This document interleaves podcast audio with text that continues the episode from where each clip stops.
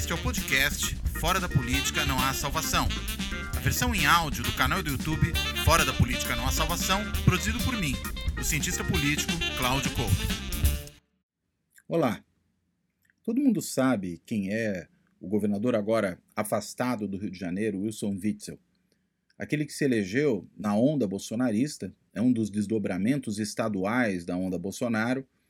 Além disso, se elegeu numa campanha sórdida, emulando não só o discurso violento de Bolsonaro, mas praticando atos violentos ele próprio, pelo menos violência simbólica, como aquele caso da quebra da placa em homenagem a Marielle Franco, ao lado de dois uh, então candidatos a deputado bolsonaristas, né, que continuam os dois com Bolsonaro hoje, mas naquele momento eram aliados de Witzel é aquele que falou que daria tiros na cabecinha de pessoas que porventura portassem fuzis.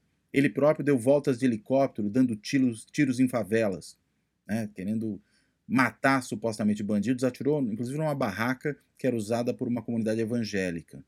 E nós vimos também uma polícia no Rio que teve uma explosão dos seus índices de letalidade durante o começo desse governo Witzel. Bem, isso não é tudo. Há também o escândalo de corrupção relacionado ao gasto na saúde. O governador afastou um monte de gente, mas de qualquer maneira o mal feito estava dado. E agora, numa decisão monocrática de um ministro do Superior Tribunal de Justiça, o governador é afastado do seu cargo. Eu diria que há uma série de razões para a gente não considerar Wilson Witzel um bom governador e, mais do que isso, um governador altamente suspeito e inapto, assim como Bolsonaro, para exercer o cargo que exerce. Agora, vai uma distância disso a se afastar um governador de estado, qualquer que seja ele, por uma decisão monocrática de um juiz. Ainda mais nesse cenário em que nós vemos um leilão promovido pelo presidente Jair Bolsonaro para os mais diversos atores do sistema de justiça, no Ministério Público, no Judiciário, em termos de quem lhe servir melhor ser indicado para uma vaga no Supremo Tribunal Federal. Isso, no mínimo, lança uma grande suspeição sobre decisões dessa natureza que atingem um desafeto do presidente da República. E vejam, atingem um desafeto do presidente da República num processo que articulou a ação do Procurador-Geral da República, que devia ser, na realidade, chamado de Adulador-Geral da República, está o seu servilismo perante o presidente da República, que não só pediu o afastamento do governador do Rio de Janeiro, mas pediu a sua prisão. Mas como ele é um operador do presidente da República, esse PGR, que deveria ser independente, já tem aí uma suspeição. Será que, afinal de contas, ele não está fazendo isso para atacar um adversário? Se faz isso hoje com o governador do Rio e tem um juiz que dá resposta a isso e de fato afasta esse governador do Rio numa adesão monocrática, sem ouvir outros magistrados. Decisões dessa natureza que afastam um governador eleito de Estado elas não poderiam ser tomadas monocraticamente, ainda mais sem sequer escutar aquele que é afastado. Né? Isso é muito grave. O ideal aí seria que essa adesão fosse tomada no órgão colegiado e, pelo menos, dando a possibilidade do governador se manifestar. Agora, dessa maneira, a gente pode imaginar o seguinte: todos aqueles que, porventura, entrarem na mira do bolsonarismo, sendo governador de estado, tiver alguma ponta solta, que pode ou não realmente implicar em algum tipo de corrupção ou algum ato que o governador não poderia ter cometido. E contarem com a boa vontade, digamos assim, do Procurador-Geral da República para solicitar ao Judiciário uma ação contra eles e encontrarem um juiz disposto a decidir isso sozinho, bem, esses governadores entram na linha de tiro.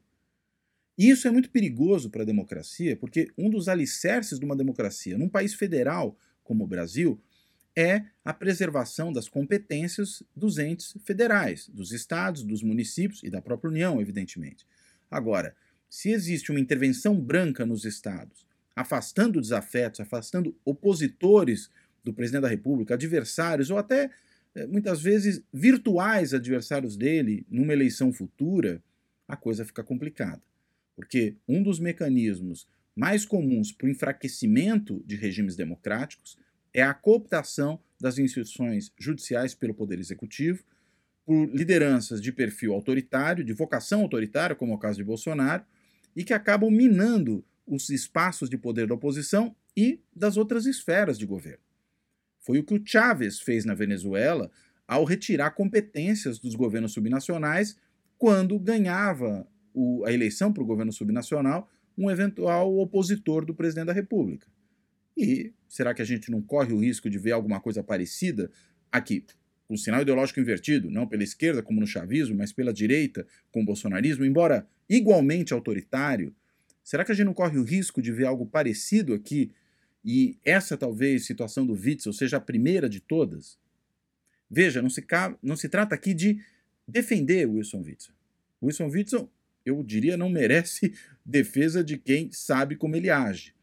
Mas se trata de defender o procedimento, de defender as instituições, de defender a integridade da Federação Brasileira e, consequentemente, a própria democracia brasileira. É profundamente grave isso que aconteceu, isso deve servir de alerta, e eu creio que a gente deveria discutir mais a sério a necessidade de que certos tipos de decisão não sejam tomadas monocraticamente por juízes dos tribunais superiores. Isso pode valer tanto para o afastamento do governador, como para o afastamento, por exemplo, de um ministro de Estado. Decisões assim são muito graves. No caso do governador, é pior até do que do ministro de Estado.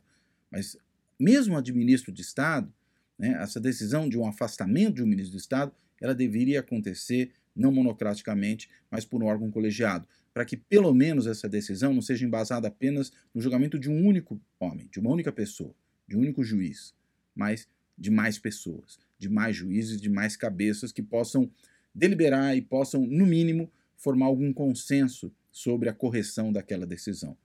Pelo menos por meio de uma turma do STJ seria o caso de uma decisão dessa natureza, dessa imensa gravidade, ser tomada. O que nós tivemos aí é, de certa forma, o início do impeachment um governador de estado pela canetada de um único juiz. E isso não é nada razoável e nada seguro. É isso. Era uma mensagem rápida dessa vez. Um abraço. Além do podcast, disponível em 16 agregadores, dentre eles o Podcast Addict, o Anchor, o Apple, o Deezer, o Google Podcasts, o Spotify, o Stitcher e o TuneIn, o Fora da Política não há salvação também está no canal do YouTube.